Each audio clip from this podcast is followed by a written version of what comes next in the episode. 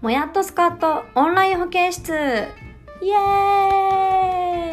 えー、というわけですね、本日もやってまいりました。もやっとスカットオンライン保健室の時間でございます。えー、本日お送りいたしますのは、アナザーティーチャーにおります、サッチーと申します。どうぞよろしくお願いします。えー、このオンライン保健室はですね、まあ、学校にある保健室とはもちろん別なんですけれども、学校の中ではなかなかね、友達とか先生に言えない悩みとかを、まあ、打ち明けてもらって、我々アナザーティーチャーの一員がですね、えー、何かしら見解を、えここで展開しまして、ちょっと皆さんさんのお悩みを助ける一助になればなと思っております。えー、中高生メインでやってますけど、もちろん社会人の皆さんのお悩みも募集中です。えー、我々アナザーティーチャーという団体はですね、えー、立ち上げてもうかれこれ1年ちょっと経つんですかね。そうですね。で、もともとは、えー、中高生をメインとして、まあ、あの、中高生だけでなく学校の先生とか、まあ、何かしらその教育現場に、まあ、なんかいろいろある問題とかを、まあ、少しでも何か社会人の立場から解決できないかとか、ま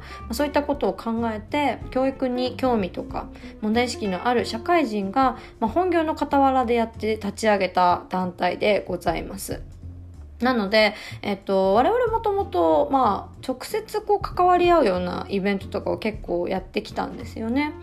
例えば、えー、この間でしたら、中高校生か。高校生50人と社会人50人で集まって、まあ、ワークショップをみんなでやってみるだとかあと学校の先生と社会人で集まってイベントをやってみるとか、まあ、そういったあのダイレクトなイベントっていうのを結構やってきました。なんですけどねまあもうほんとコロナがひどい。本当にもう煽りがすごいですよね。でまあニュースで見てる通り学校現場ももう大混乱ですしこうなかなかねこうやりたいことっていうのができないない状況にすごく陥ってるわけなんですけれども。であのまあ、もちろん学校もそうですけどやっぱり自分も社会人として働いてて煽りを受けてましてで私もともと今自己紹介がてらお話しすると、えー、商社に勤めてるんですけれども、まあ、海外と関わる仕事で今ミャンマーの担当だったんですね。なので数週間前まで実は私ミャンマーに赴任してたんですけれども、まあ、ミャンマーは日本ほどまだ感染者は全然出てないんですけれども、まあ、ちょっとずつやっぱり出てましてで、まあ、医療環境を鑑みても結構ヤバめなのでで、もう上司に、お前帰んなさいって言われて帰ってきちゃいました。なので、もう今は自宅待機っていう対応になってるんですけど、もうやりたいこともできねえし、もうすごい封じ込められててね、もう皆さんすごくストレスが溜まってる生活を送ってらっしゃると思うんですけれども、まあそういった中でアナザーティーチャーとして今皆さんに何ができるかなって考えて、まあ、いろんなちょっとオンライン上でいろいろやってみたいなっていうことでこのもやっとスカットオンライン保健室も立ち上げたっていう次第でございます、えー、本日は第2話としまして、えー、高校生の素朴な質問に答えるよのコーナーをやっていきたいと思います。イエイ。というわけで、えっ、ー、と実はフリーでですねあの、まあ、これもネット上でですけどあまあ中高生とかをメインにになんか社会人に聞いてみたい質問あります？みたいなことをアンケートを実は取ってるんですよね。で、その中で、まあ、本日ちょっと1個だけをピックアップして、まあ、それに対しての私なりの回答っていうのをちょっとお話ししたいなと思ってます。えー、というわけでですね、今日のテーマは、その、夢って何ですか？とか、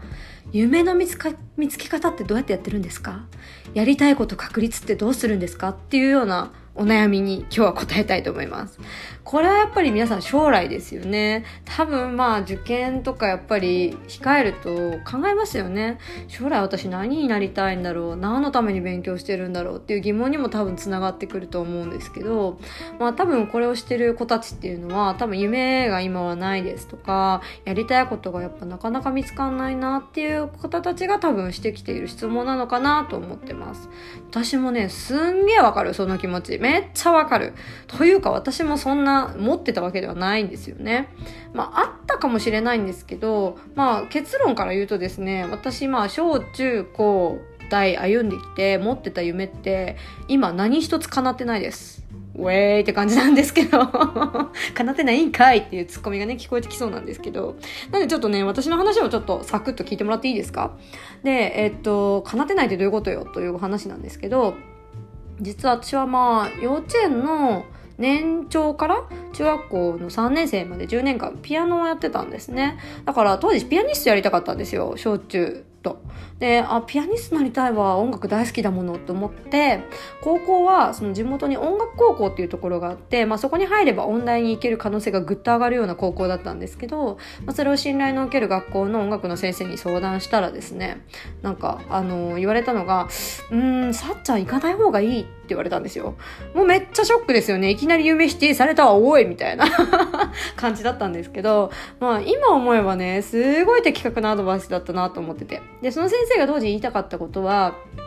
まあ、音楽高校って要はその勉強を皆さんがしてるじゃないですか。その代わりに音楽をずっとやるっていう高校なんですよ。だからピアニストっつったら多分毎日10時間勉強じゃないや。ピアノ練習しなきゃいけなくて。それが勉強なんですよね。っていうような、まあ、すごいストイックなところだから、まあ、私はやっぱこう音を楽しむというか、まあ、音楽を本当に楽しんでるような子だったので多分キャラに合ってないぞこいつと。入ったら多分病んじゃうわっていう視点であのあなたはまだ音楽高校とか考えなくていいって言ってくださったんですよ。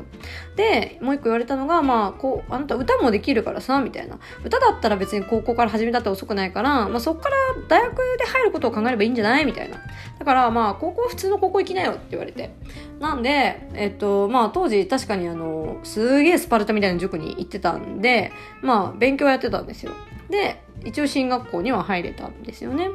でももう中学校の3年間をそのストイックな塾に費やしてしまったがために部活もせずに帰宅部でずっと勉強してたんで、もう高校入った瞬間勉強しなかったんですよね、ほんと一切。もう勉強なんていらねえみたいな感じで、あの、軽音楽部に走りまして、私ギターボーカルを務めてました。なので夏休みはですね、基本的に宿題一切せずに、毎日ギターの練習5時間やってましたね。いや、本当にあの時はすごいギター頑張ったなとと思ってます。おかげさまでね、学力はもう下がっていく一方なんですけれども、まあそうなって高校3年生を迎えるわけです。そしたら私も多分同じことを悩んだんですね。だ将来どうすんだろうみたいな。でも何も考えてないと。で、まあ進学校だからみんな結構目指すとこはレベル高いとこだったりするんですよ。だから自分も負けたくないなと思って、えー、自分もちょっと上目指そうって、まあいいとこを狙ってたんですけど、まあずっとそんな調子だからいい判定ですよね。もう出、出に出続けて、で、そろそろ進路を変えなきゃっていう時、にどうしようかなって思ってたんですね。そしたらなんかある日パラパラとなんかパンフレット、大学のパンフレットめくってたら、外国人に日本語を教えてる写真が出てきたんですよ。その日本人の人がね。で、あれ私これやりたいわって。まあそれ日本語教師なんですけど、あ、すごい直感だけど日本語教師やりたいってその場で思って、それは高3の11月ぐらいですね。そっからまあ進路をギューンって変えて、全然違う大学を目指したんですけど、まあやっぱ学力足りなくて落ちました。落ちて、まあ浪人しますさって言って、まあ浪人して、一応志望校には入ったっていう感じなんですよね。で、その入ってからの学部っていうのがちょっとやっぱ変で、その日本語教育だけじゃなくて違う言語を勉強しろって言われて、なぜかアラビア語を選び、アラビア米語を勉強したんですよ。で、大学3年生終わってからの1年は休学をして、7ヶ月間モロッコでアラビア語の語学留学に行き、3ヶ月はミャンマーでマンダレっていうところなんですけど、日本語教師のボランティアをやったと。で、その留学が終わって私は何を思ったか、日本語教師全然やりたくねえぞと思ったんですよ。あれ？みたいな。そう、入りたいって思った時ってめっちゃやりたいから入ってんのに、あれ？全然やりたくないわってなって、いや、商社行きたいと思って、商社に、まあ今入って、ちょっとミャンマーを担当してるっていう、そういう経緯なんですよね。だから、あの、私も夢を、なんか確かにぼんやりと思ってるんですけど、何一つ叶ってないんですよ。持ってたとって叶ってないんですよ。で、全然違うとこに行ってるどういうことよっていう感じなんですよね。だから、あの、私もその、夢って何ですかってもちろん言えるけど、今叶ってないから言うのむしろ恥ずかしいぐらいなんですよ。でも、あの、なんでじゃあ私はこんなに満足してなる自分の人生と思ってるんですね？今まで28年生きてきて、なんか後悔してることありますかって言われると、うん、あ全然ないんですね。で、なんでなんだろうって思ったら、やっぱりまあその時々で、まあやりたいこと、まあちょっとでも見つかってて、それに向かってやらなきゃいけないことっていうのを見極めて、ちゃんと一生懸命やってたからこそ、今の自分の人生に納得がいってるんじゃないかなと思ってるんです。で、あの、日本教師を例に言うと、まあやっぱり自分でボランティアをやったりとか、その学部として勉強したことによって、日本教師の実情を知ったわけです。で、えっと、まあいろいろ考えて、まあこれ一本で、その一生食っていくっていうことはあまりやりたくないっていう判断をする材料になったんですよね。だからその日本教師っていうことに対して真剣に向き合ったからこそ、じゃあ次どうしようっていう新しい岐路が見えてきた。だから私が必ずやってたことって、あの、まあ、やりたいことあってもなくてもですけど、とりあえず目の前にあったやるべきことっていうのを一生懸命やったら後々ちゃんと次の道が見えてきて選択肢が現れた。そしてそれを選んだっていうことなんですよね。だから今ですね別にやりたいことがないあったら確かに頑張りやすいと思うんですけどなくてでもな持たなきゃって思う必要は全くないと思います。実際だって小学校の時にさサッカー選手になりたいっつってもうサッカー選手になって日本代表になって次海外でやってプレーしてみたいなのをもちろん叶えてる人って尊いしめちゃくちゃ努力家だしすっごいことだと思います。尊敬するんですけどでもだからといってみんながみんなそうなれるわけじゃない。ないしその目指した結果やっぱりあ俺は違ったな私はその道じゃなかったって思うことって別にいっぱいあるんですよ。だから、あの例えばその、それすらもないこともありますよ。全然将来の夢見つかんねえわと。でも、一個言うとしたら、やりたいことがないんだったら、やっぱり今やらなきゃいけないことっていうのに、ちゃんと向き合って、その一生懸命頑張るってことはめちゃくちゃ大事だと思います。だからそのやれやりたいことがないんだったら、まあ、やるべきことはあるじゃないですか。やっぱり中高生だったら絶対勉強だし。やっぱ勉強をやってちゃんと一生懸命こなすことでそのだんだんねそしたら次のステップが見えてくるんですよ。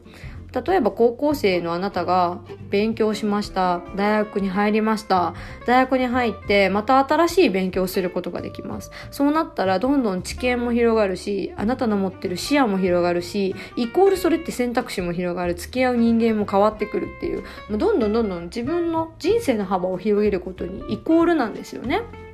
だから、やっぱりその目の前でやらなきゃいけないなって自分が感じてることとか、まあもちろん落ちてることもあると思うんですけど、それをやっぱ一生懸命やるってことに何の意味もないことは絶対ないんですよ。絶対意味あるんですよ。で、やっぱり中高生は勉強なんですね、それが。で、あの、これ私の母上のね、あの名言なんですけど、その自分の努力とか知識、経験っていうのは絶対誰にも盗まれない財産だからあなたはこれを大事にしなさいって言われたんですよ。車とかその物質的なものカバンとかあのもちろんそういうものもねあの、まあ、財産って言われるものになるけどそれは盗まれちゃうしそんなの持ってたってしゃあないと。でも努力とか経験とか知識っていう自分で身につけたものっていうのは一生誰にも取られない唯一の財産だからそれをどれだけ増やすかであなたの人生が決まるわっていうようなことを私言われて育ったんですよね。おうちの母親めっちゃいいこと言うじゃんと思って。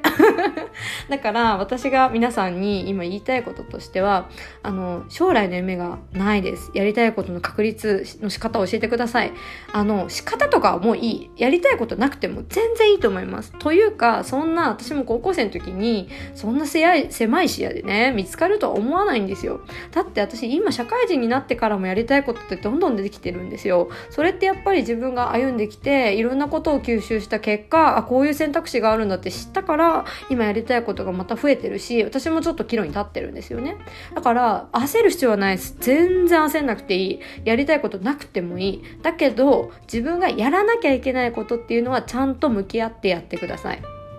そのコツコツとやり続けた先に絶対また新しい道が見えてくるからそのあの次の進路とか次の岐路が絶対現れるんですねだから目の前のやるべきことをちゃんと見極めて、えー、だったらやっぱり勉強だね勉強を着実にできる範囲で頑張ってほしいです。それが皆さんが今しなきゃいけないことだと私は思いました。はい、というわけでですね、えー、今日はその夢の見つけ方、やりたいことの確率、夢って何っていう話をさせていただきました。まあ、ちょっとね、変化球みたいな回答にはなっちゃってるんですけど、まあ、これもね、ああ、そんな考え方もあるんや、へえ、みたいな感じで聞いてもらえればなと思います。というわけでですね、えー、次回もまたお楽しみにお待ちくださいませ。それでは今日はこちらで失礼します。します。バイバイ。